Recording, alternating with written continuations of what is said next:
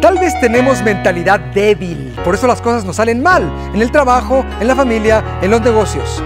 Hoy vamos a hablar de un tema importantísimo, cómo tener mentalidad fuerte.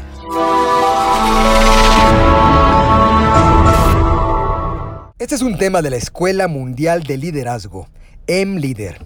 Soy Carlos Cuauhtémoc Sánchez y con este mensaje te quiero decir, eres más grande de lo que crees. Atrévete a dejar huella.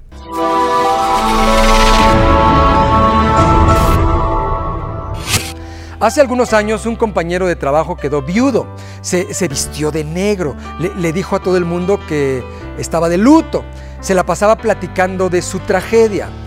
Mi compañero tenía dos niñas, ellas también se vistieron de negro, pequeñitas, de preescolar. Eh, tres meses después, toda la familia seguía llorando. Las niñas iban a la escuela sin bañarse, sin útiles, sin tareas, sin comida. Y, su papá igual, iba a trabajar siempre tarde, desganado, cabizbajo, desaliñado, descompuesto.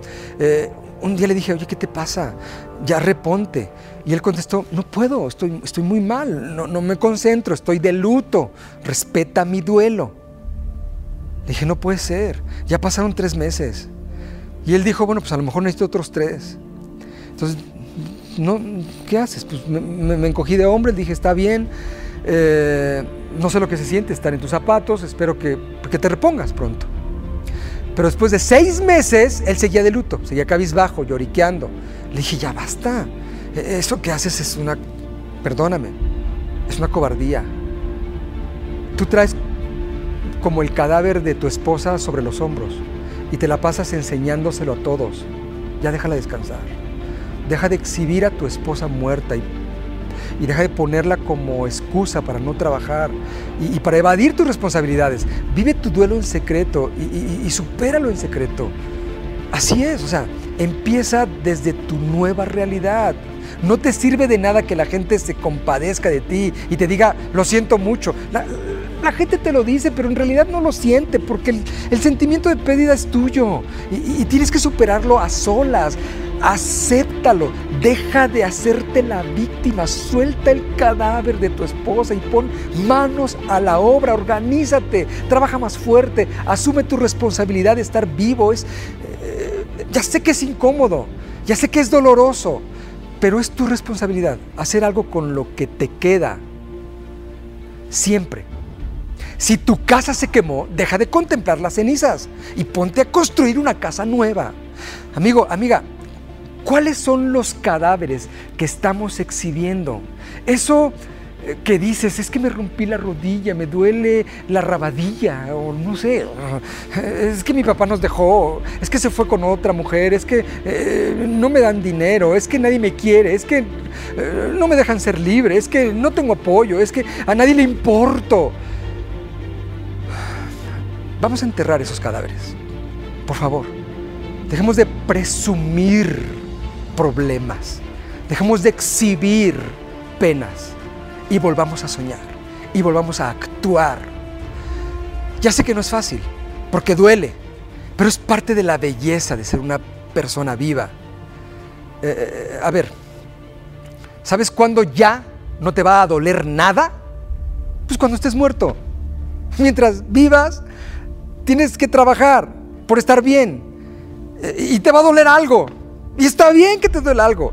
Eh, ponte en forma física. Es bueno hacer, hacer cosas incómodas. Eh, no queremos comer comida sana porque eso es, eso es feo, es incómodo. No queremos dormirnos temprano porque nos gusta desvelarnos. No queremos someternos a tratamientos médicos. La incomodidad es indispensable para crecer.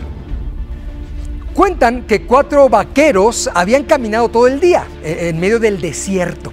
Por fin llegaron a una taberna. Se sentaron, pidieron un bistec y una jarra de agua. Y bueno, el líder se devoró la comida en unos segundos. Los otros se rieron de él y se burlaron. ¿No que no tenías hambre? Todo el tiempo nos, regañabas y, nosotros nos quejábamos. Y, tú decías que, que, no tenías hambre. Y ahorita mírate, comiste como troglodita. Entonces el líder sonrió y dijo, a ver, a ver, durante el camino yo no tenía hambre por una sola razón. Porque no había comida. Por eso no tenía hambre.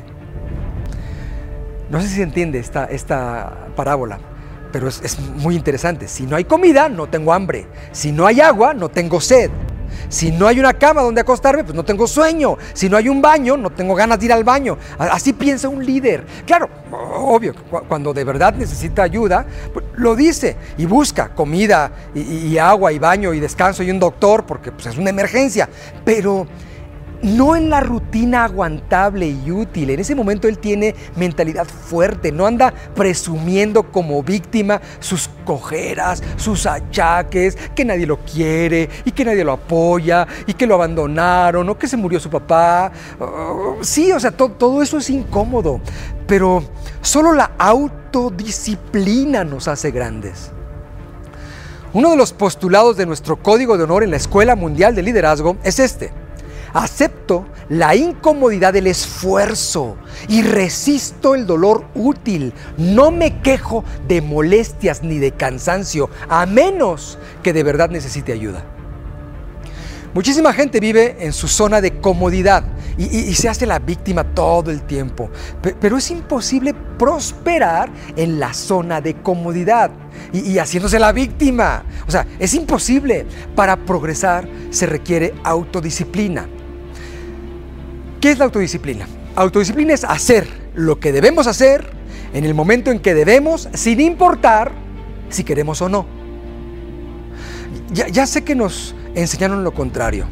Cuando nos lastimábamos o nos cortábamos un dedito, mamá corría a apapacharnos y a consentirnos. Y eso nos encantaba. Pero ahora somos adultos y, y, seguimos haciendo lo mismo. Nos quejamos de todo y no avanzamos en la vida. Para lograr buena forma física, por ejemplo, tenemos que aprender a sufrir y a encontrar el placer del sufrimiento. Y esto no es masoquismo, eso, es un principio. Eh, no pain, no gain. Si no duele, no hay ganancia. Eso dicen los entrenadores de alto rendimiento. El entrenamiento que funciona duele. Tiene que doler, si no, no es buen entrenamiento. Por, eso poca gente tiene un cuerpo sano. Por eso somos... Eh, eh, es que la verdad somos consentidos. Somos adictos a la, computadora, a, las palomitas, a, las galletas con chocolate. Acepta el dolor útil. Ahora, entiende el mensaje. No, te vayas a no, no, vayas a pensar, no se te vaya a ocurrir mutilarte o cortarte la piel o, perforarte la lengua o el ombligo. Eh, hay hasta quienes se ponen alfileres en los genitales o en los párpados o se arrancan los dientes solo por demostrar que, aguantan el dolor. E, eso es una estupidez, porque cuando hablamos de que un líder triunfador acepta la incomodidad del esfuerzo y resiste el dolor, hablamos del dolor útil, el que te hace crecer, no el que te degrada o te profana. Sé fuerte, Deja de pregonar achaques, excusas y esa infame costumbre de poner pretextos y lloriquear por la vida platicando tus problemas. Este es un mensaje de la Escuela Mundial de Liderazgo para personas como tú, que están comprometidas con la excelencia y están decididas a dejar huella.